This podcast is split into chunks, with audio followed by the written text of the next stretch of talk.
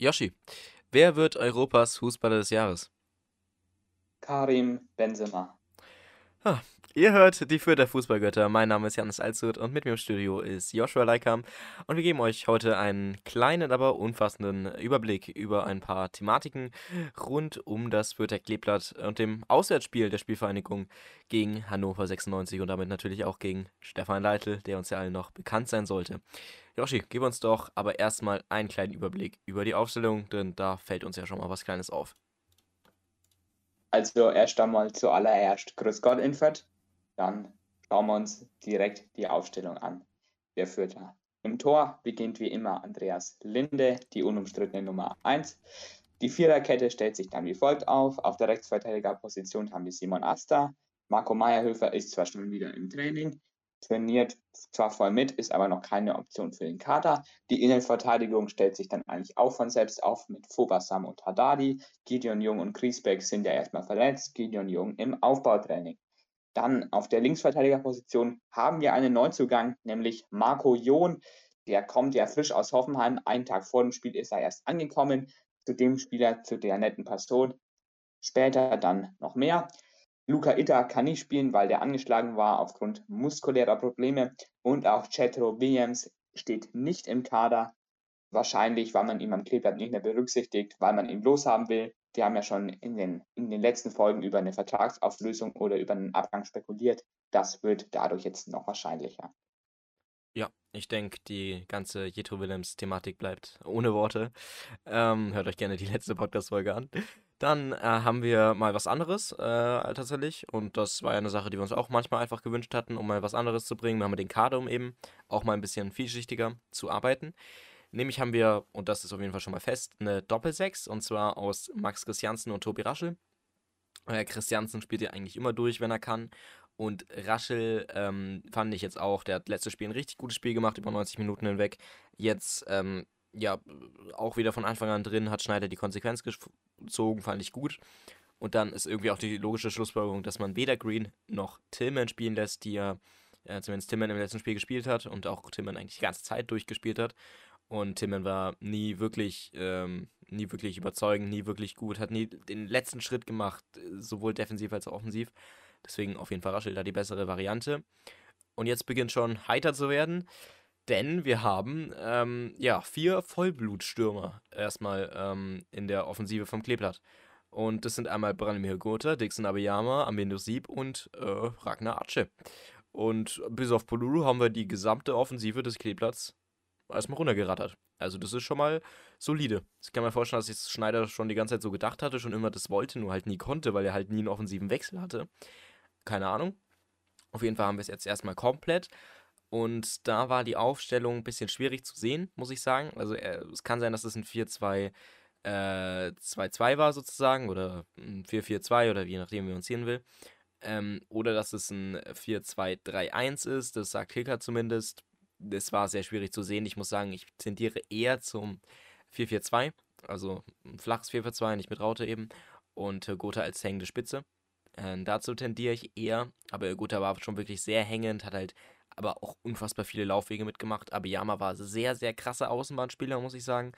Ähm, das habe ich jetzt so rausgesehen. Raschel konnte sich kaum behaupten. Generell Raschel, weiß ich nicht, ob er dann letztendlich, ich glaube, der wird nächstes Spiel auch wieder nicht von Anfang an drin sein, die beste Option ist. Ähm, ich hätte tatsächlich in Last eine Rebia, Rebiger wäre hier perfekt gewesen, weil man wirklich hier auch Defensive braucht. Wir haben vier Stürmer, das sind ja fast 50 Prozent von der Mannschaft und dann ähm, braucht man braucht man nochmal einen defensiven Part und da reicht Max Christiansen längst nicht. Das hat man in den Umschaltsituationen einfach gemerkt. Und ähm, bevor ich jetzt hier zu viel vorwegnehme, würde ich sagen, springen wir direkt in die erste Chance rein. Genau, davor noch kurz zum Kader. Nathanas Zebrauskas, ähm, ein Spieler aus der zweiten Mannschaft, kommt zu seinem Kaderdebüt aufgrund von Verletzungen.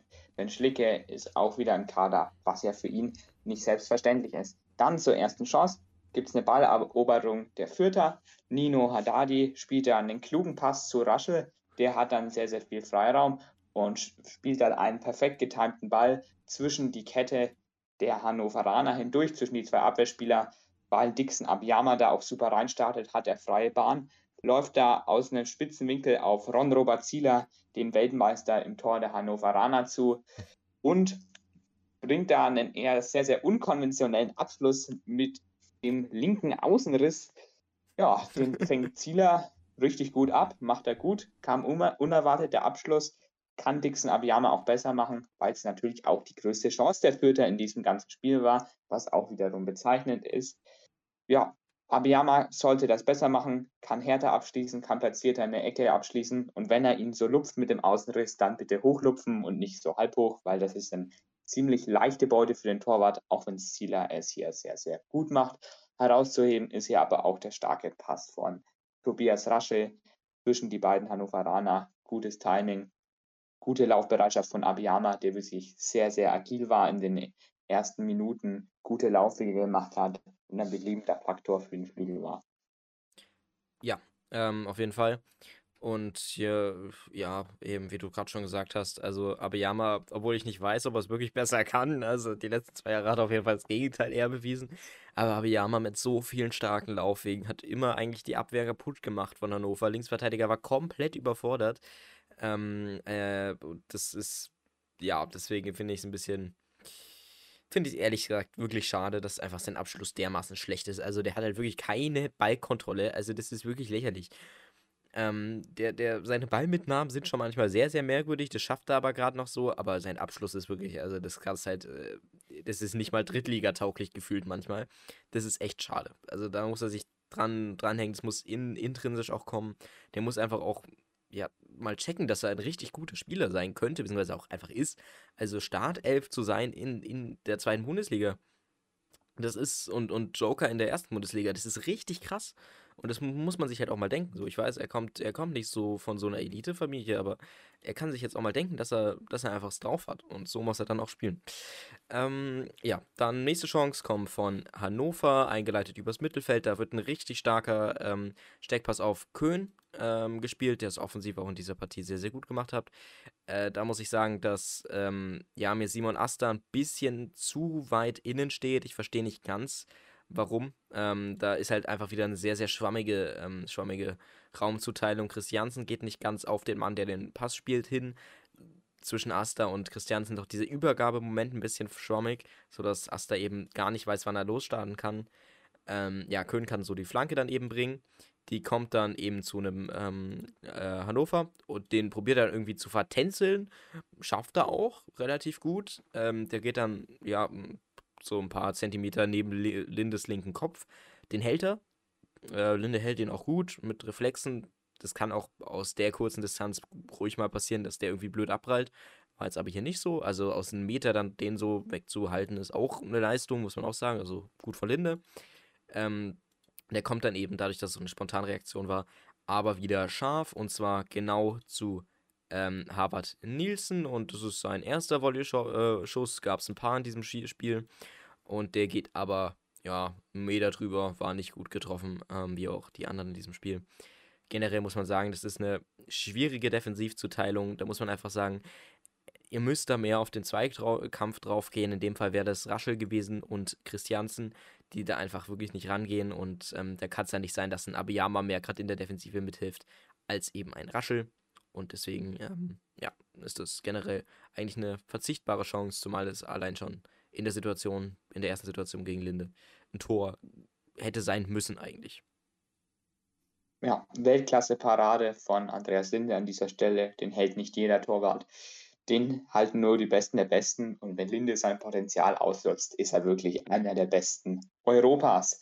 Die nächste Chance kommt dann fürs Kleebert. Einwurf von Simon Asta auf Dixon Abiyama, der den Ball da gut festmacht, ihn tropfen lässt auf Simon Asta der den Ball dann überlegt, querlegt, ablegt zu Max Christiansen, der den Ball einmal mit dem Außenriss annimmt und dann aus der Luft abschließt.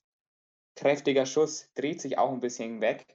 Ron Robert Zieler kann den Ball dann aber ziemlich einfach abwehren mit den Fäusten. Für einen Keeper wie Ron Robert Zieler mit so einem tollen Format ist das natürlich auch keine Schwierigkeit. Gut, dass Christiansen er hier abzieht. Wenn ich schießt, kann auch keine Tore schießen. Hat er gut gemacht, so einen Schuss ein besserer Schuss kann man da aus so einer Situation eigentlich fast nicht rausholen. Wenn er vielleicht noch ein bisschen platzierter kommt, wird es sehr, sehr gefährlich, aber so auch gut, weil man danach ja einen guten Offensivstandard bekommen hat. ordentliche Stoßtechnik von Christiansen, gut festgemacht von Abiyama und da hat man eine ganz solide Offensivaktion der Fürther. Ja, und ich glaube, in dem Schuss war auch ein Ticken Außenriss mit drin. Ähm, der ist ihm auf jeden Fall ein bisschen über den Fuß gerutscht, aber halt so, dass das wollte. Ähm, das sehen wir auch direkt, äh, ja, relativ kurz danach. Ähm, da läuft eben Christiansen an, auf der rechten Seite wird gar nicht attackiert äh, von den Hannovern, weil die damit beschäftigt sind, erstmal alle Fütter zu decken. Das hat man generell gemerkt. Also die Strafraumpräsenz bei Fürth, das war unfassbar. Also die waren immer mit Minimum vier, fünf Mann im Strafraum bei Hannover. Deswegen umso schade, umso beschissener eigentlich, so muss man es ausdrücken, dass halt nie ein gefährlicher Ball angekommen ist. Und da muss man dann wirklich aber auch sagen, dass es nicht an der Strafraumbesetzung lag, sondern einfach daran, dass keine Bälle angekommen sind. Und da muss man dann halt die anderen Leute für verantwortlich machen, die halt nicht im Strafraum drin sind. Naja, ähm, hier auf jeden Fall ähm, Christiansen macht eine schöne Seitenverlagerung mit dem Außenriss. Die kommt dann auf, ähm, äh, soweit ich weiß, äh, Tobi Raschel, wenn ich es jetzt gescheit sehe, oder Hügota, ich, ich sehe es nicht ganz. Ich glaube Hügota. Der nimmt ihn dann direkt äh, aus der Luft ähm, und äh, das ist ein richtig, das ist eine richtig scharfe Hereingabe. Also das ist ganz gut gemacht und der saust dann erstmal an 1, 2, 3 Hannovern vorbei. Nur da ist das Problem, da steht nicht wirklich einer, der diesen Ball abnehmen könnte, was ich sehr, sehr schade finde, weil man hat eben mehrere Top-Stürmer wirklich in dem Strafraum drin. Da muss auch jemand so stehen, dass er so einen Ball abnehmen kann, weil man kann sich ja vorher schon denken, was Christiansen macht, was Sögota macht. Ähm, deswegen finde ich es gerade von Dixon Abiyama sehr, sehr schade, dass er einfach viel, viel zu spät durchstartet und sich von diesen Hannovern ähm, blockieren lässt. Sehr, sehr unnötig. Auf jeden Fall rutscht dann der Ball durch ähm, zu Simon Aster der macht dann ähm, eine kleine verrutschte Flanke, keine Ahnung, zu Dixon Abeyama. Der lässt den dann durch für Ragnar Atsche. Das sind sehr unkonventionelle Laufwege alles gewesen, aber wenn man so spielt und es dann Tor gibt, beschwert sich auch keiner. Ähm, Hannover generell überfordert, konnte den Ball nicht klären und der Abschluss von Atsche geht dann, ja, einen halben Meter äh, daneben, wurde auch blockiert ein bisschen vom Hannover. Ähm, und deswegen ist es jetzt ja, eine sehr, sehr gute Chance. Man hatte ein paar, wirklich, man hätte einfach einmal den Ball gezielt und vor allem ja, mit Willenskraft aufs Tor bringen müssen, finde ich. Ähm, allein schon in dieser Chance.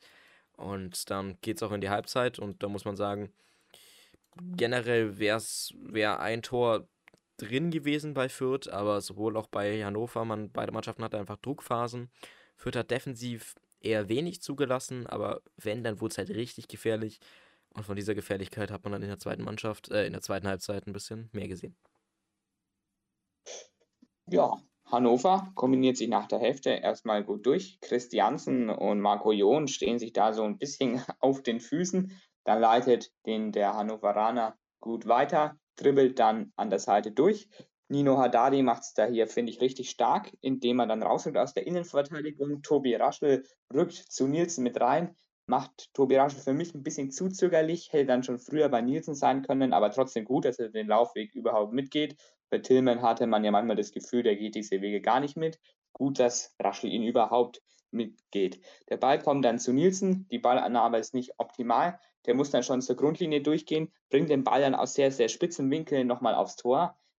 Andreas Linde ist dann da da, muss den Ball eigentlich locker festhaben, lässt den dann da ganz komisch komisch durchflutschen. Das ist so ein typisches Linde-Ding. Irgendwelche krassen Paraden hält er immer, sowas hält er nicht. Der Ball rutscht dann durch, kommt dann eigentlich richtig gefährlich auf den zweiten Pfosten. Zum Glück steht dort aber Simon Asta und kann den Ball per Bogenlampe weit raus aus dem Strafraum befördern. Prinzipiell gut verteidigt, dass Nielsen aus der Situation zum Schuss kommt, macht nichts. Abiyama ist dann da auch noch reingesprintet, um den Ball, um eine mögliche Hereingabe zu blocken. Macht er auch gut. Der Übergabemoment von Raschel zu Abiyama funktioniert hier, finde ich auch gut, dass Raschel den Rückraum deckt. Da hat die defensive Zuteilung gestimmt, auch dass Asta aufmerksam ist und den Ball da nach Lindes Fehlgriff da gut rausschlägt. Also insgesamt gut verteidigt und von Hannover nicht ganz optimal ausgespielt wegen der Ballannahme von Harvard Nielsen gerade rauszustellen, finde ich da Dixon Abiyama, der das wirklich gut macht. Und das ist auch das, was man eben braucht, wenn man sehr, sehr offensiv spielt. Man kann all in gehen, alles gut. Gerade Gotha oder so haben aber, und das ist das Wichtige, super viele defensive Laufwege gemacht. Gotha eher im Pressing vor allem natürlich. Ähm, Atsche dann komplett offensiv vor allem. Und Dixon aber einfach hoch und runter gerannt. Der Typ hatte, wurde auch nicht ausgewechselt, hat einfach eine Ausdauer von einem Chamäleon. Also, äh, ja, Chamäleon, weiß nicht, ob die jetzt so große Ausdauer haben, aber von einem sehr ausdauerhaften Tier. Ähm, also auf jeden Fall Respekt und ähm, solche Wege, die muss man da mitmachen, wenn man so spielt. Auch von Raschel, finde ich, muss es eigentlich selbstverständlich aber sein, dass man solche Wege mitmacht. Gerade wenn eben Hannover dann auch eine gute Strafraumbesetzung hat, geht es dann halt auch nicht anders und da muss man auch den Willen haben, solche Wege zwangsläufig immer mitzugehen. Ähm, ja, Raschel nimmt dann seinen Weg in, beim 1-0, nimmt den aber ein bisschen zu lax, wird dann einfach, ja, also ich weiß auch nicht, was es für eine Mission war. Er läuft einfach, er ist relativ frei und läuft dann einfach in die beiden Hannover rein, also komplett unnötig. Ähm, der hätte einfach passen können, der hätte links vorbeilegen können, der hätte viel, viele, viele Ansto Anstoß, äh, an Spielsituationen gehabt. Das gesamte Viertspiel war in, in einer in der Gegenbewegung, sprich, es war eigentlich perfekt. Eine kleine Umschaltsituation hätte entstehen können. Sie bringt sich dann auch auf. Was ist denn das? Ja, das ist dann eben Ballverlust. Ähm, dann spielt es Hannover halt schnell, spielt es gut, spielt es perfekt. Und dann haben wir wirklich was, was mich einfach nur noch irritiert. Wir haben auf der linken Seite, ähm, ja, einfach Bayer, der komplett durchläuft und ich weiß nicht warum. Also wir haben drei Spieler da stehen, die, die allesamt ihn decken könnten. Das sind einmal, ähm, äh, wenn ich es jetzt, äh, wenn ich jetzt richtig sehe, Fobasam, ähm, Asta und Christiansen. Äh, bin ich mir jetzt nicht hundertprozentig sicher, glaube ich aber. Und niemand davon geht drauf. Also bei Fobasam oder so kann ich es noch halbwegs verstehen, obwohl ich sagen muss, das ist eigentlich eine Aufgabe von Fobasam, dass der da drauf geht. Christiansen verstehe ich auch nicht. Du bist ein erfahrener Spieler. Was machst du? Also entweder du machst die Hinterraumdeckung für Nielsen oder du gehst irgendwie komplett auf den Ball. Das geht nicht. Äh, ja, und Asta rennt da auch hinten her. Also Asta hätte es mit der Grätsche versuchen können. Bei dem Tempo hätte funktioniert, hat er auch gedribbelt. Vorbasam hätte ihn zustellen können. Das hätte auch alles schon vor dem Strafraum funktioniert. Wäre Vorbasam einfach drastisch direkt draufgegangen, bevor der Ball überhaupt in den Strafraum gekommen ist, gäbe es da null Probleme. So, ähm, ja, muss dann Bayer einfach nur noch abschließen. Der geht dann durch die Beine von Fobasam und dann hat er Linde wenig Chance. Den sieht er halt sehr, sehr spät durch Fobasam. Denkt sich halt auch nur so, warum, ja, warum ist da niemand dran? In der Mitte wäre auch noch jemand gewesen, den hat da den nicht gescheit gedeckt hat. Also sehr, sehr, sehr merkwürdig, die ganze Situation. Und da muss man einfach merken, da muss, müssen Leute den Zweikampf annehmen und das ist eine Sache, die man in der zweiten Hälfte sehr, sehr wenig gesehen hat. Und ich denke, das muss Schneider auch ähm, ja, das, beziehungsweise wird Schneider auch offensichtlich so ähm, gesagt bekommen. Ja, Olli Vogersam macht da klar einen Fehler, ist ein junger Innenverteidiger. Passiert, dass er den macht, ist ja auch nicht seine Schuld, dass er da jetzt plötzlich zum Stammspieler von der U19 zur U23 zur Profimannschaft in die zweite Liga da mutiert ist. Ja, macht er in der Zukunft, glaube ich, nicht mehr so oft, hat er jetzt auch seine Lehren daraus gefunden. Die nächste Chance nach diesem Gegentor, nach diesem unnötigen Gegentor, dann für die Fürther. Sieb ist auf dem linken Flügel, macht es da dann gut, hat ein gutes Auge, legt den dann ab in die Mitte. Atsche und Raschel lassen den Ball da eigentlich durch. Atsche hätte, finde ich, auch abschließen können. Wenn sie ihn durchlassen, macht es auch nicht, denn Asta kommt angerauscht, geht da ins Dribbling, legt den Ball sich auf den linken Fuß, zieht zentral vor den 16er und schließt dann einfach mal ab. Macht er nicht schlecht, aber der Ball kommt halt viel zu zentral. Schwacher Fuß von Simon Asta. Wenn er den mit seinem rechten Fuß getroffen hätte, dann wäre der vielleicht an den Pfosten gegangen. Haben wir im letzten Spiel gesehen, dass der sowas durchaus kann. Ja, aber hier ist diese Aktion leider nicht von Erfolg gekrönt. Die nächste Situation dann von Hannover ist auch nicht von Erfolg gekrönt. Da gibt es dann eine Flanke aus dem Halbfeld. Da ist mir Abiyama absolut nicht an dem Gegenspieler da dran. Da muss er vehement drauf sein. Letztendlich ist es aber egal, weil der Ball zu dem Hannoveraner kommt. Marco Jon will ihn da stellen, geht dann auch ganz gut drauf, sodass der Ball ähm, nicht durchgesteckt werden kann für den anderen Hannoveraner. Und den Laufweg geht er auch gut mit. Das Problem ist aber bloß, dass Christiansen sich da abhängen lässt, zu dem Spieler von Jon hinzuziehen lässt, sodass Derek Köhn einfach sehr, sehr frei steht in der Mitte und dann auch ziemlich einfach zum Abschluss kommt, den Linde wieder erstmal abtropfen lässt und dann im Nachfassen hat, ist völlig in Ordnung. Das machen viele Torhüter so, dass sie ihn erstmal abtropfen lassen. Bloß nicht da wie Linde, ein bisschen unkontrolliert auch wieder, aber er hat ihn ja letztendlich sicher.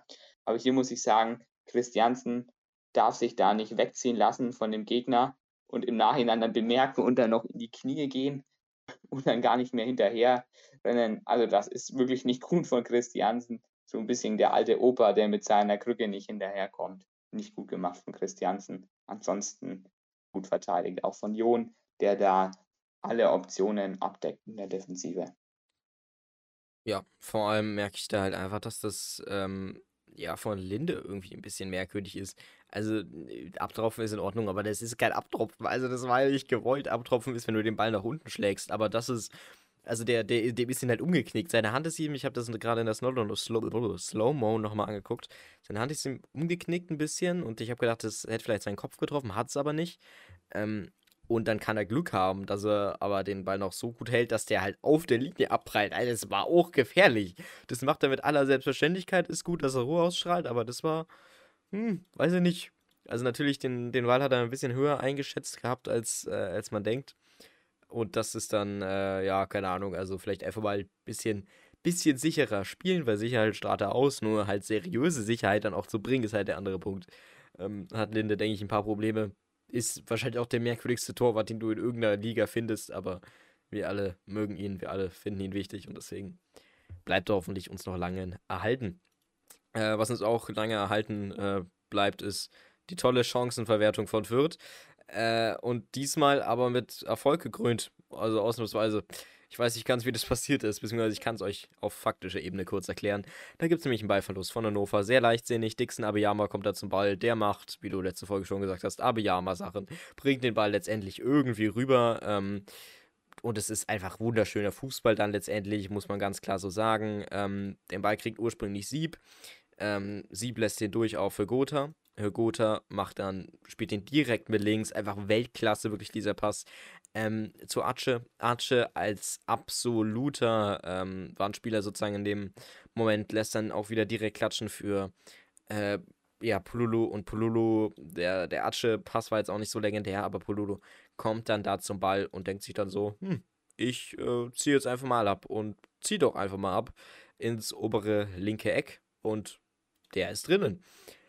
Ich weiß nicht, was da ganz passiert ist. Ich habe es selbst nicht ganz verstanden. Also der Moment, wenn du äh, vier Weltklasse-Stürmer ähm, drin hast mit Atsche, Gotha, Sieb und Abiyama und dann der eingewechselte Amifiko Pululu das Tor macht, der ein halbes Jahr gefühlt verletzt war. Das, da ist, glaube ich, irgendwas in der Matrix falsch, aber ich mich freue es extrem für ihn, für seine Instagram-Follower, für Tobi Raschel. Ähm, und der ist dann drin.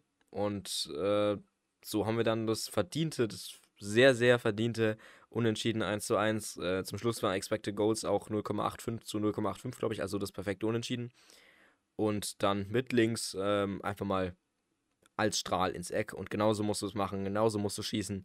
Und ähm, werden, würden das andere Fürth-Spieler auch so machen, denke ich, wären wir auf der Tabelle Minimum mal auf Platz 8 oder 7. Genau, wir sehen hier Pululo in Topform. Wenn er so aufspielt, ist er wirklich einer der besten Flügelspieler Strafraumstürmer Europas. Gegen Schweinfurt hat das auch schon angedeutet. Da hat er die Abwehr ausgetanzt. Das hat er wahnsinnig stark gemacht, muss man auch sagen. Polodo absolut Weltklasse. Ja, die nächste Aktion ist dann das absolute Gegenteil von Weltklasse, nämlich Kreisklasse. Äh, und die spielt sich dann bei den Führern ab. Ein Hannoveraner läuft da einfach mal rum und lässt Timothy Tillmann einfach dermaßen alt aussehen. Das hat mich an eine Aktion im Training erinnert. Ich war ja beim Training, da hat Tillmann Raschel genau so alt aussehen lassen. Das war genau dieselbe Aktion. Auf jeden Fall ganz billig, was Tillmann da macht.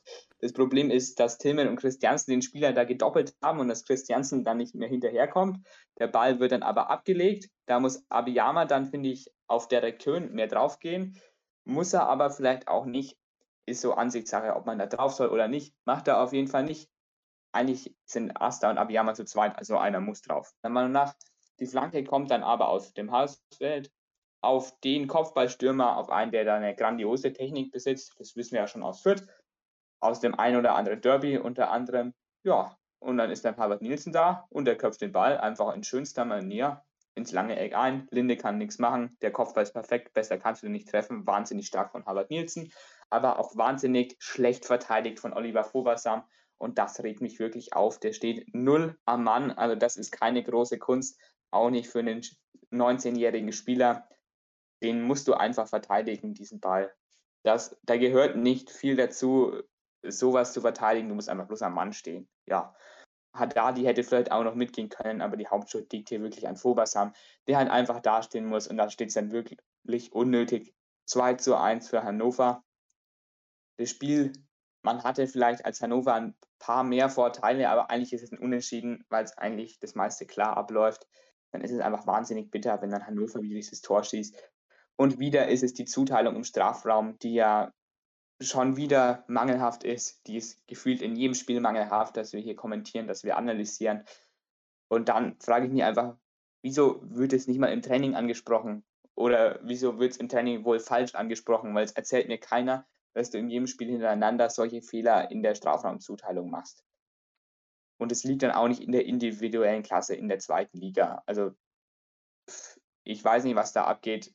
Marc Schneider sollte es einfach mal trainieren lassen im öffentlichen Training, als ich da war, hat er Abschlüsse trainiert, ist auch wichtig, aber dann trainiere einfach mal irgendwie Strafraumzuteilung, sag es deinen Leuten klar.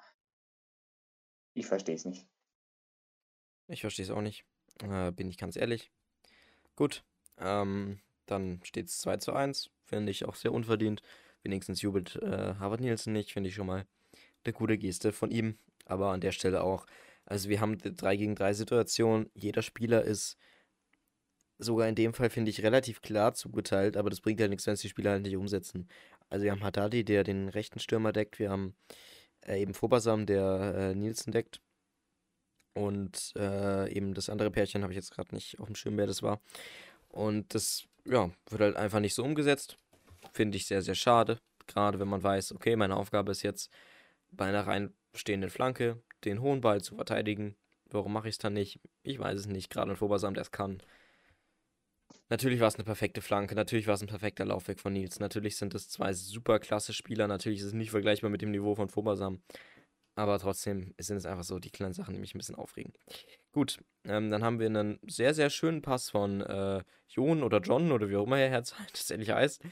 Ähm, und der hat einfach ein echt einfach Weltklasse-Spiel gemacht für seine Verhältnisse. Also das war Zucker, der hat äh, Itter und Willems mal mit dem Besen weggesaugt, direkt, ähm, ohne dass er irgendwie Eingewöhnungszeit gebraucht hat.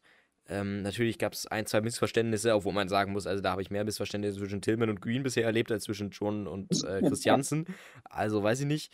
Ähm, auf jeden Fall hat das sehr, sehr gut gemacht, defensiv wie offensiv. Offensiv eben hier zum Beispiel mit einem langen Ball. Endphase generell hat man wieder die Längenbeile gesucht, verstehe ich dann auch ein bisschen Stückchen, solange man es nicht in der 60. Minute macht, ist alles gut. Ähm, der prallt dann irgendwie ein bisschen merkwürdig an, ich glaube, Gotha ab oder so, ich weiß nicht ganz. Auf jeden Fall bringt dann ähm, äh, Simon Aster, glaube ich, die Flanke. Und die kommt dann ein bisschen blöd rein. Da ist dann Christiansen da. Der wird natürlich gedoppelt von zwei Hannover. Kann man ihm absolut keinen Vorwurf machen. Hannover macht es halt gescheit. Ihr steht am Mann, sogar einer noch hinten dran. Äh, das sind zwei gegen 1 Situationen. Christiansen komplett, also wird komplett zerstört. Das hat, glaube ich, richtig weh. Dann ist aber der zweite Ball eben, weil der andere Hannover eben auf äh, Hannoveraner, eben auf Christiansen drauf war. So hatte dann Abiyama sozusagen freie Bahn, kommt halt eben an den Ball. Und ähm, ja, probiert dann einfach mal zu schießen. Schießt dann halt auch einfach mal. Das ist das, was du in der Situation machen musst, obwohl mich, mich da ein bisschen fragt, warum man nicht noch ein, zwei Schritte nach vorne geht das wäre jetzt echt sinnvoll gewesen. Also der hatte da komplett freie, freies, äh, freies Feld. Keine Ahnung warum.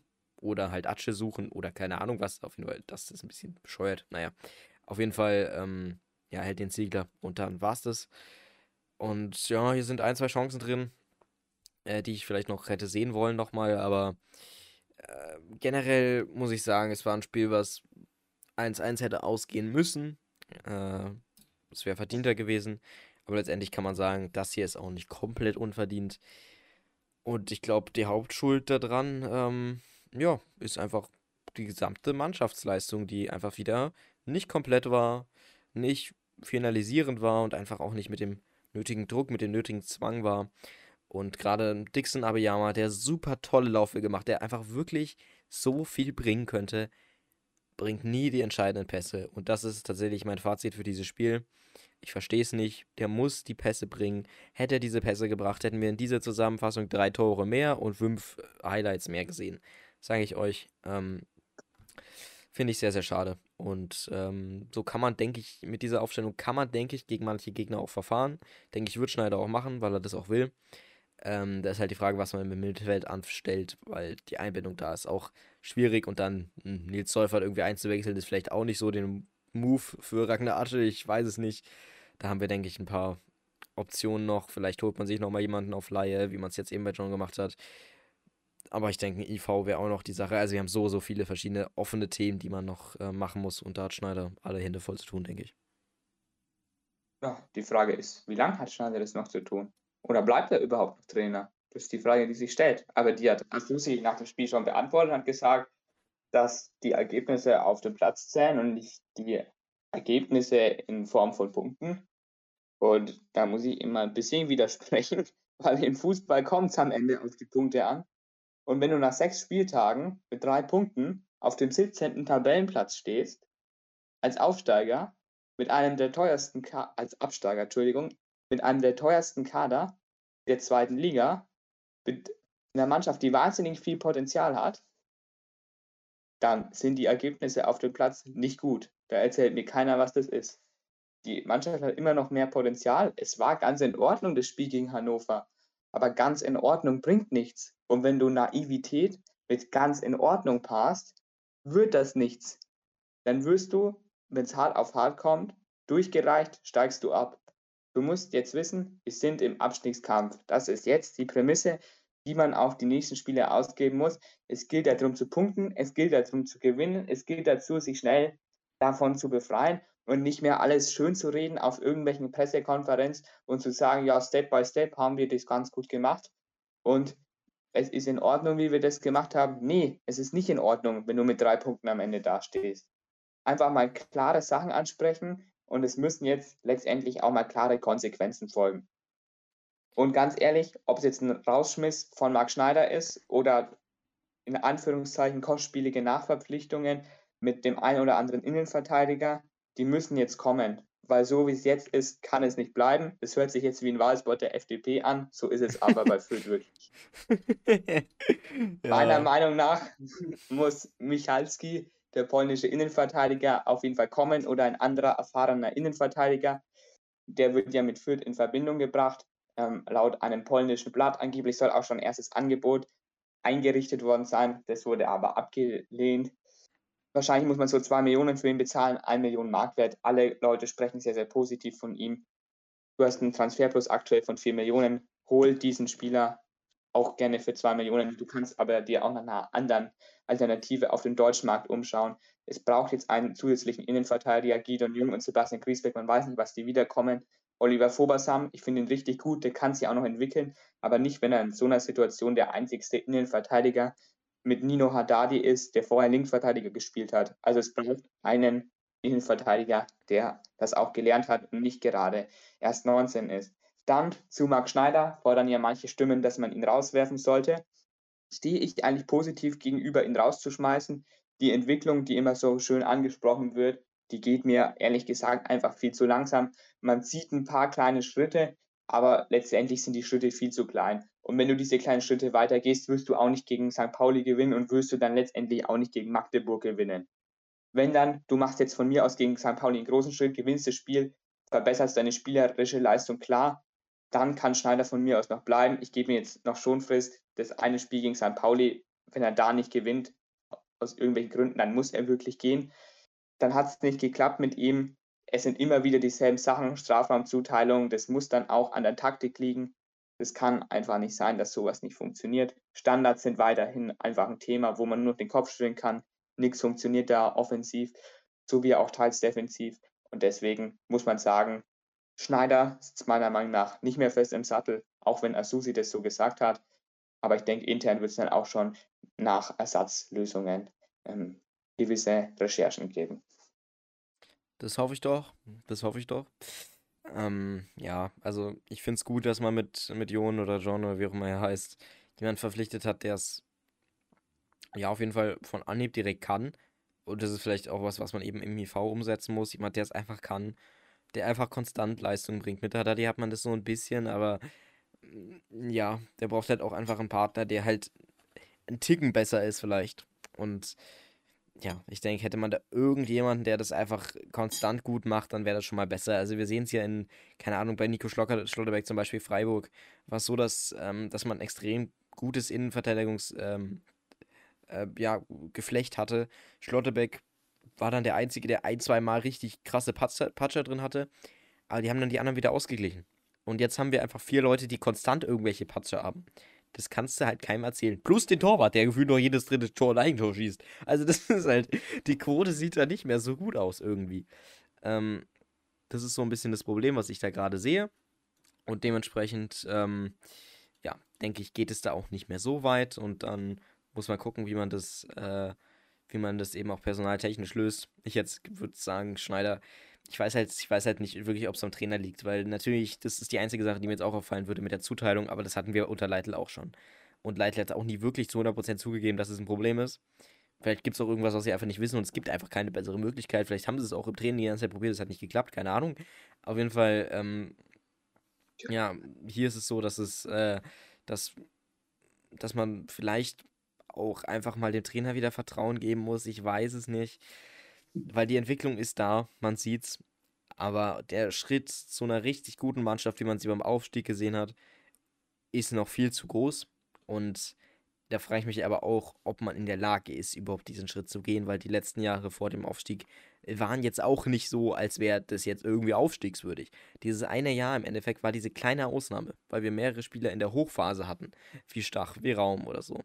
Und um das wieder zu catchen, um dieses Niveau wieder zu erreichen, braucht es, denke ich, einiges.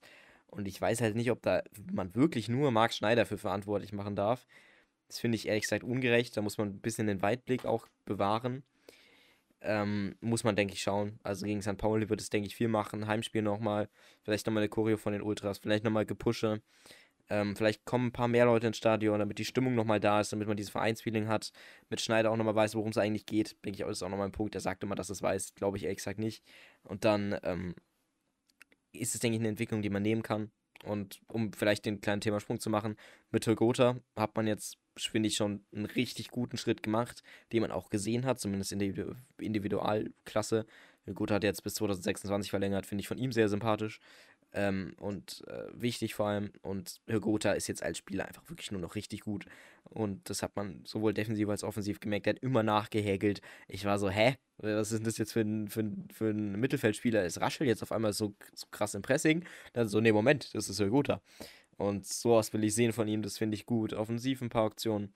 Und da muss man gucken, dass man das eben auch auf die Mannschaft überträgt. In dem Story-Video hat man ja gesehen, er ist der absolute Führungsspieler, geht immer voran. Und ähm, das hoffe ich, dass es auch beibleibt und dass, das, dass er vielleicht auch ein paar andere Leute ansteckt und dass vielleicht auch Jon oder Fobasam oder so die Energie weitertragen. Ich weiß es nicht, auf jeden Fall. Ähm, Wenn es so weitergeht, denke ich, kann man äh, dem Abstiegskampf noch ein bisschen entgehen. Ja, hoffe ich jedenfalls, aber man ist ja schon drin. Ähm, mit Jon hat man eine gute Verpflichtung gemacht. Ein Jahr Leis von Hoffenheim, U-Nationalspieler, wird sich gut entwickeln. Gute Verpflichtung, gut für den Konkurrenzkampf. Für Gotha finde ich auch gut, dass er verlängert hat. Er hat sich jetzt klar bekannt, be bekannt, Entschuldigung. Merkt man auch klar, dass er jetzt einfach freier ist, auch von der Körpersprache her. Und die Psyche, die ist dann natürlich auch eine andere, wenn du weißt, ich spiele jetzt hier nicht für Steffen Baumgart gerade vor, der mich vielleicht verpflichten will, sondern ich spiele für mein Team, ich spiele für meine Mannschaft, ich bin der Kapitän. Und das ist jetzt auch für die Kabinenhygiene auch wieder extrem wichtig, ähm, dass man da eben auf klaren Verhältnissen ist. Die Frage ist, ob Gotha vielleicht auf lange Sicht ein bisschen beschädigt ist in dieser Mannschaft, auf dieses lange Wechselterrain hin und her, ähm, weil man ja auch von ihm die Äußerungen gehört hat, wenn was ist, dann geht er so. Er hat jetzt nichts Besseres als Fürth gefunden, könnte man ja jetzt auch sagen. Ja, kann man sagen, aber ich denke nicht so, dass er jetzt so beschädigt in der Mannschaft ist, weil die Leute werden auch wissen, die meisten Spieler, die bei Fürth sind, die nutzen Fürth eh als Sprungbrett um zu einem größeren Verein zu gelangen. Da denke ich auch, dass die Hürgoda eigentlich meist nachvollziehen können. Deswegen sehe ich jetzt erstmal positiv, dass er bleibt. Und wir können jetzt auch ein Hürgoda-freier Podcast werden. Das ist ja auch was Schönes, äh, wie wir nicht jede Woche als Thema haben. Und vielleicht nochmal kurz zur Mannschaft zurückzukommen. Ich glaube, die Mannschaft braucht jetzt einfach einen neuen Impuls. Und es ist jetzt egal, wie dieser Impuls erfolgt, es muss ein großer Impuls sein. Entweder durch viele Neuverpflichtungen gepaart mit einer Trainerentlassung, das fände ich eigentlich fast am besten, weil man einfach der Mannschaft zeigt, wir müssen was ändern an unserer grundlegenden Herangehensweise an die Dinge und da ist für mich das aktuell wirklich die beste Lösung. Neuverpflichtungen mit einem neuen Trainer. Wird aber wahrscheinlich nicht passieren. Die Neuverpflichtungen werden wahrscheinlich kommen, weil ja auch Rashid angekündigt hat, dass sie noch was machen wollen. Ich würde sagen, wenn wir zwei oder mehr Verpflichtungen am Deadline Day haben, machen wir hier noch eine kleine Podcast-Spezialfolge, Deadline Day Express-Format. Die werden wir auch nochmal schön analysieren, diese Neuzugänge. Und vielleicht ist ja da auch schon Maurice Malone drunter, ein 500.000 Euro ähm, Stürmer von Augsburg. Laut Bildinformationen sollen sich Rashid und Marc Schneider schon mit ihm getroffen haben. Der ist 22 Jahre alt, soll ein Offensiv-Allrounder sein. Mittelstürmer links außen, rechts außen sind seine Positionen.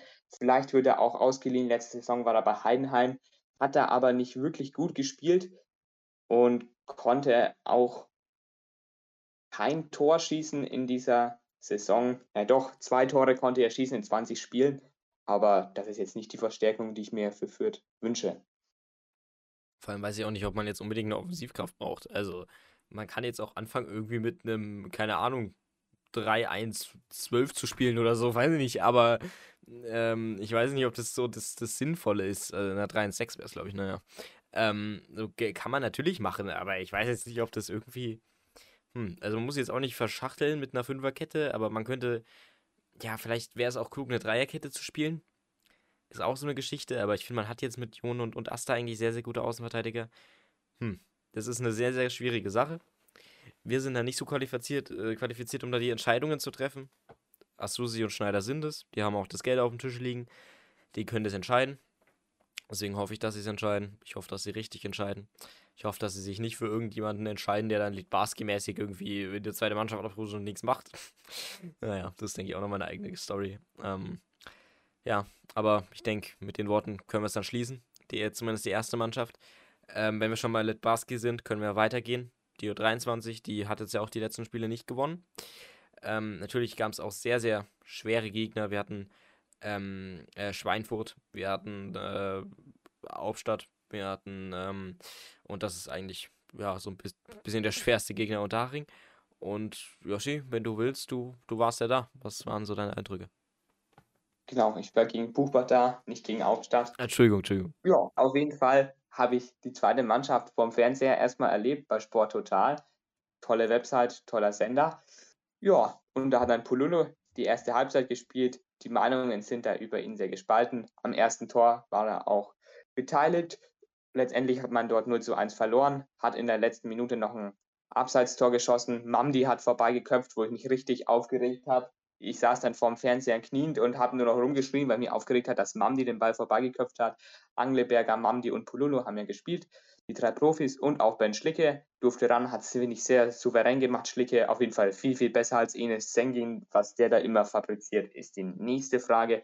Auf jeden Fall kann man mit einer Niederlage gegen Schweinfurt leben, obwohl man sich im letzten Drittel nichts herausgespielt hat. Ähnlich sah es dann gegen Buchbach aus. Ja, und da hat man in der ersten Halbzeit eine Ecke richtig schlecht verteidigt, hat mich fast an die Profis erinnert. Nikolas Hofmann ist ja gar nicht richtig zum Stürmer hin, hat er schlecht gemacht, hat sich da leicht wegtackeln lassen und dann stand es 1-0. Vor der Ecke hat Lasse Schulz klasse reagiert, den Ball gut zur Ecke geklärt. Starkes Spiel von ihm auf jeden Fall. Ja, das zweite Tor war dann auch wieder wahnsinnig schlecht verteidigt. David Pfeil ist da unnötig von dem Gegenspieler weggerückt und dann war der eine Spieler frei vom Tor, weil Lasse rausgekommen ist und dann stand es 0 zu 2 war denkbar schlecht. Vor der Halbzeit hat Ruhmann auch nochmal gewechselt mit Littich, der irgendwie nicht Innenverteidiger spielt, wo er mit Stuttgart in der U19 richtig gut gespielt hat, sondern ins zentrale Mittelfeld gerückt ist. Willi Kamm ist dann auch nochmal gekommen. Vor der Halbzeit, der hat dann Sechser gespielt und Maximilian Dietz innen, also ganz abstrus und ein bisschen komisch, hat dann aber auch nicht, nicht schlecht funktioniert. Aber im letzten Drittel ist man eigentlich nie zu einer Chance gekommen. Nico Grimms U19 offensives Mittelfeldtalent, hat einen Rechtsverteidiger gespielt, hat eine gute Flanke gebracht auf Konstantinos Grigoriades, der mal starten durfte. Der hat dann direkt auf den Torwart geköpft. Lucien Lebarski hatte noch eine Riesenchance in der ersten Halbzeit, die konnte er aber leider nicht nutzen. Der war eigentlich auch ganz gut, wurde dann aber auch ausgewechselt. ja, zwingend war es dann nie. Die haben sich sehr bemüht, die hätten zehn Stunden weiterspielen konnten, hätten nie das Tor getroffen. So ist es dann manchmal. Aber was mir bei der U23 jetzt auffällt, die müssen einfach sich klare Torchancen rausspielen. Und das geht einfach nicht. Die brauchen wirklich einen guten Stürmer und den haben sie einfach nicht. Also David Ismail spielt immer durch, der ist zwar groß und breit, macht Bälle aber eher selten fest. Und wenn, dann leitet er sie auch nicht gut weiter. Der spielt immer durch, weiß ich nicht, warum der spielt. Ich will vielleicht mal den Kürsamer die Chance geben, der zuletzt auf der Bank saß. Und wenn nicht, dann vielleicht einen von den Profis unterziehen. Maxi Hirschmann ist ja noch leider verletzt. Nächstes Spiel gegen Ilatissen. Ilatissen ist ja auch hinten drin, führt es ja als Vorletzter. Gegen die kann man vielleicht gut punkten, könnte ich mir vorstellen. Weil son ansonsten macht man es eigentlich nicht schlecht. Den Ball haben sie nicht gut laufen lassen, nach den Einwechslungen dann aber schon, weil Ines Zengin hat das Spiel sehr, sehr verlangsamt. Ja, ähm, also was ich immer nicht verstehe, auch bei der ersten Mannschaft, warum wechselt man Mamdi ein, auf einmal irgendwie als, als gefühlt Stoßstürmer? Also er kann es ja offensichtlich einfach nicht. Also er ist ja einfach individual technisch einfach nicht gut. Der ist ja einfach schlecht. Ähm, momentan noch. Also ich verstehe es nicht. Und in der zweiten Mannschaft kann das auch nicht. Also ich verstehe den Gedankengang nicht. Keine Ahnung, wie man auch auf Mamdi gekommen ist, ehrlich gesagt. Also auch der Spieler aus dem Untergrund, hat man noch nie vorher was gehört. Oder ansatzweise irgendwie von den Daten her ist der auch krass oder so. Nee, keine Ahnung. Naja, ähm, auf jeden Fall denke ich, äh, dass die U23 das schaffen kann, wenn sie will. Und da haben wir eigentlich so ein bisschen dasselbe Problem wie bei Fürth, nur dass man bei Fürth irgendwie fünf richtig krasse Spieler, äh, Stürmer hat. Und halt bei der U23 gar keinen. Hirschmann eben verletzt leider. Und dementsprechend ähm, denke ich, dass man vielleicht mit Abiyama unten oder so, wo man den jetzt auch eigentlich oben braucht oder anderen Spielern von den Profis vielleicht was setzen kann, aber so geht es ja auch nicht weiter. Du brauchst ja wirklich einfach jemanden, der mal konstant spielt. Ähm, und vielleicht gibt es da nochmal eine Verpflichtung von irgendeinem anderen Verein, das hoffe ich zumindest, oder man zieht eben Litbarski komplett als Stürmer hoch. Ähm, da müssen wir gucken, aber generell muss ich sagen, U23 nicht so schlecht wie letztes Jahr, aber trotzdem wird man sich da im unteren Viertel bewegen. Du warst ja auch auf der nächsten Auswärtsreportage, beziehungsweise hast es versucht, Yoshi, bei der U19. Was war denn da so das Thema? Ja, ähm, ich habe mich gefreut auf einen schönen Fußballsamstag mit dem Nachwuchsteam der Fürther. Bin da richtig motiviert hin. Habe mir gedacht, ja, ich lasse mein Rad mal lieber zu Hause stehen, nicht dass ein Gewitter kommt und ich da irgendwie vom Blitz über mein Rad getroffen wäre. Habe ich mich also los mit dem Bus gemacht, ähm, zur Stadthalle gefahren, zur Charlie May Sportanlage gelaufen, war ich 20 Minuten vor Anpfiff da. Ich denke mir so, wieso ist denn da niemand? Da war niemand auf diesem Platz. Wer sich dort auskennt, da ist eigentlich, davor sind die Spieler schon. Dann habe ich da bis elf gewartet, niemand rausgekommen. Ich denke mir, nee, was, wieso, wieso ist da niemand? Nirgendwo stand ein Zettel, dass dort nichts ist. Dann kam der nette Hausmeister raus, Grüße an der Stelle, der gerade nicht im Dienst war, und der meinte, ja, ist keiner drin. Weiß ich auch nicht, was da ist. Dann kam ein anderer netter Fan mit seinem Rad und der hat gemeint, hey, die spielen doch da gerade.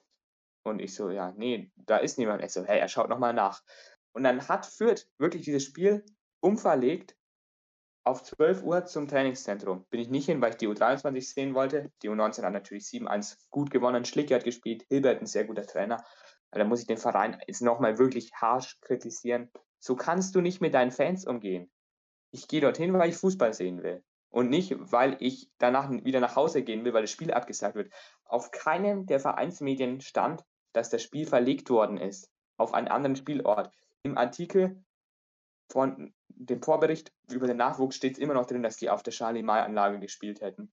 Das, das kannst du nicht machen. Du kannst so nicht mit deinen Fans umgehen und dann einfach vor einer leeren Tür stehen lassen, wo nicht mal da steht, dass du da nicht spielst. Also dümmer geht's wirklich nicht dann schickt doch einen von euren Mitarbeitern dahin, liebes Kleber, und lasst dann einen Zettel aufhängen oder schreib's irgendwo mit, mach, setz irgendeinen Tweet ab, dass die heute leider auf der Kronacher Hall am Trainingszentrum spielen, weil Wetter, was weiß ich, der Platz war gut, der war ein bisschen nass, der Rasen war ein bisschen hoch, aber es waren keine schlechteren Bedingungen als in Burgfahrenbach.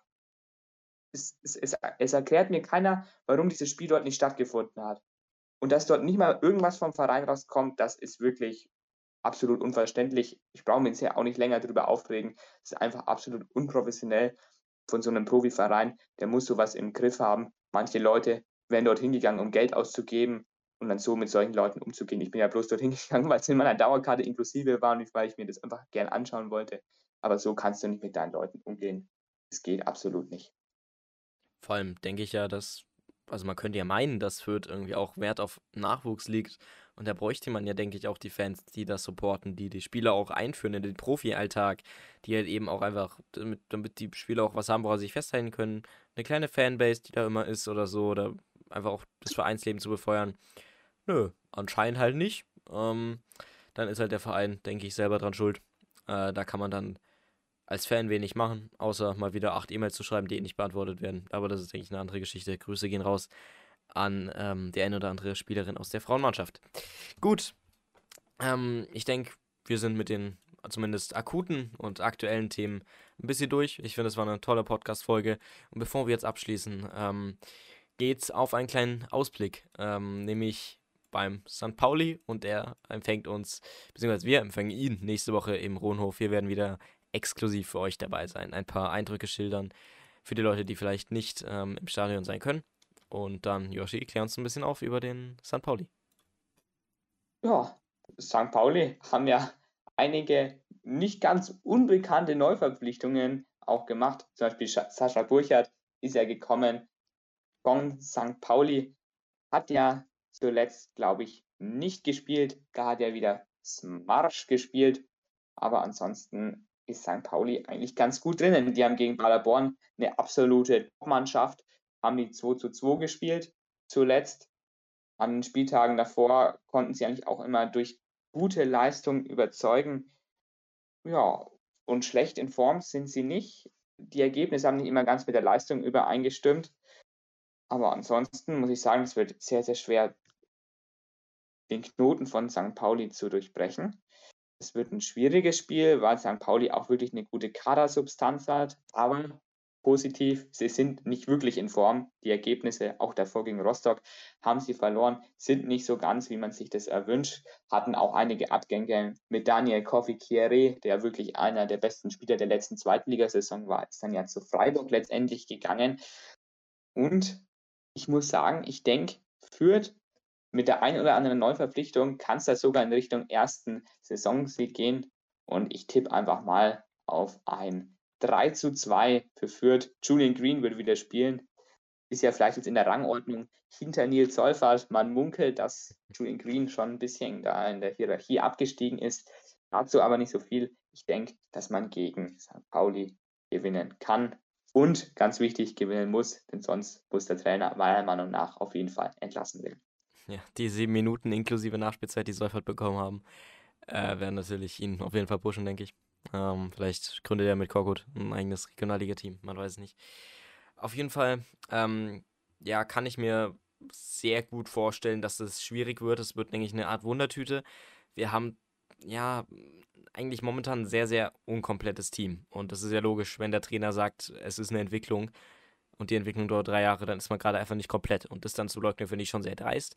Dementsprechend muss man mit dieser nicht kompletten und auch nicht so funktionierenden Mannschaft einfach probieren zu spielen, probieren richtig guten Fußball zu spielen, was man jetzt auch gezeigt hat. Man muss die Wunden, die es gerade gibt, die, die Klippen, die gerade noch zu überqueren sind, einfach mal kurz beiseite schieben und kurz Fußball spielen. Probieren über alles Taktische hinwegzusehen, einfach den Tunnelblick zu haben, wir müssen das jetzt gewinnen und dann kriegt man das auch hin, dann kriegen wir das, denke ich, als, als Kleber auch gemeinsam hin. Und dann hoffe ich auch, dass es der erste Heim, der erste Saisonsieg wird. Und seit 18 Pflichtspielen sieglos so kann es nicht weitergehen. Und ähm, ich hoffe, mit der Einstellung gehen dann auch alle Leute wieder ran in der PK. Der PK nach dem Spiel habe ich mir jetzt tatsächlich gar nicht angeguckt. Wird, denke ich, jetzt noch interessant nachhinein. Und so, das sind meine Gefühle jetzt sozusagen gegen St. Pauli. Vielleicht, wie gesagt, sehen wir ein paar alte Gesichter wieder. Und ansonsten hat wie immer Yoshi das letzte Wort. Ja, die PK brauchst du dir gar nicht geben. Die typischen Worte von Schneider gab es eh wie immer. Ja, und dann sage ich einfach mal Ade bleibt schön. Die nächsten Folgen werden sicherlich einigermaßen Klarheit bringen. Vielleicht sehen wir uns schon wieder unter der Woche nach dem Deadline Day am Deadline Day mit einem Spezialpodcast, wenn es zwei oder mehr Neuzugänge gibt, die wir dann kurz und knackig analysieren und euch darüber aufklären werden. Und dann wirklich nur noch Ade bleibt schön. Ade bleibt schön. Freut euch ähm, auf das, was es wenigstens noch gibt. Wir freuen uns auf jeden Fall auf eine gemeinsame Zeit mit euch. Weiter, vielleicht auch mit anderen technischen Eigenschaften könnt ihr euch in den nächsten Wochen drauf freuen. Mal sehen, da sind wir gerade noch im, äh, im Beschaffen. Und dann, äh, ja, freue ich mich auf die nächste Podcast-Folge. Bis dahin, Leute, denkt dran, Fußball ist ein schöner Sport. Und dann, ähm, ciao. Tschüss. Und jetzt noch ein paar Outtakes, einfach weil diese Folge so verdammt skafft war. Piep. Okay. Yoshi, wer wird Europas Fußballer des Jahres? Karim Benzema. Ihr hört die Fußball... Ihr hört die Ja. Fußballfütter. Hör dieser Name. Ihr hört die Fütter Fußballgötter. Flachpassgötter. Ja, die... Piep. Okay. Yoshi, wer wird Europas Fußballer des Jahres? Karim Benzema. Ihr hört die Fütter Fußballgötter. Oh nee. Flachpassgott, du. Scheiße, Junge. Ich kann nicht mehr gescheit reden. Piep. Hululu hat die erste Halbzeit gespielt, hat er wirklich weg, den Strafraum ausgetribbelt. Das Gegentor, hat da war er mit dran beteiligt. Äh, Die erste Halbzeit hat er gespielt, ja. Ja, Weiter aber nicht. er hat richtig scheiße gespielt. Ja, er hat gut gespielt. Ja.